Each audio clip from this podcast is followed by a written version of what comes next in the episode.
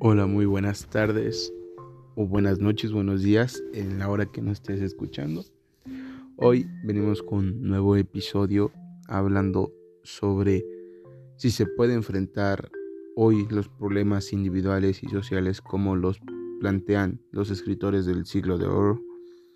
Para empezar, el siglo de oro empieza a hablar, e, es, una, fue un siglo que fue muy importante para la sociedad y ya que se dividió, bueno, en la sociedad de Europa, ya que se dividió entre el Renacimiento y sobre el Barroco, que son dos cosas diferentes, dos ideálisis que se ven en diferentes poblaciones. Así, en, en esta eh, del realismo tenemos de parte a Miguel de Cervantes. Miguel de Cervantes fue una persona y un escritor muy importante para el siglo de oro, ya que recreó, bueno, que hizo a Don Quijote, hizo la, la historia de Don Quijote de la Mancha, ya que ese es un libro o una literatura que es a nivel mundial la más vendida, ya que le gana a la Biblia.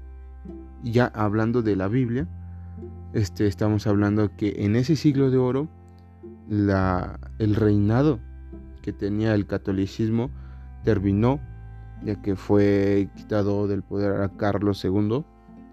Así que ya las personas tenían otra, otra, otras ideas. Así de lo mismo fue el político y territorialmente fueron nuevas oportunidades para la sociedad.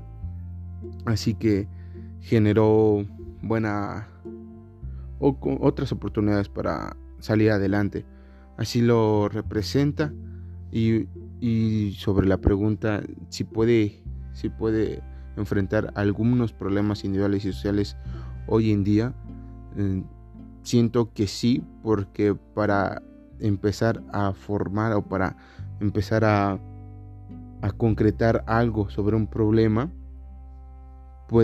nos puede servir de ayuda para saber qué consecuencias podemos obtener al realizar una decisión o a enfrentarnos a algo. Aunque también hay que quedar claro que las ideas de antes eran muy ambiguas. No se sabe lo que hoy en día puede ocasionar una decisión. Y para terminar, sí, mi conclusión es, sí puede funcionar, pero hay que saber bien cómo está el contexto ahorita mismo en la población o en dónde lo puedes, en dónde puede servir esto los escritores. Y para terminar, eh, quiero decir una frase de Miguel de Cervantes que dice, la pluma es la lengua del alma. Y hoy en día nos hace falta escribir, este, tener una buena literatura, leer demasiado, que hoy en día la gente es muy es muy ambigua en este hecho de leer.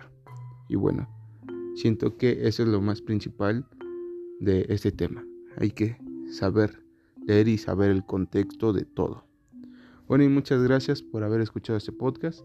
Nos vemos al siguiente y hasta la próxima. Bye.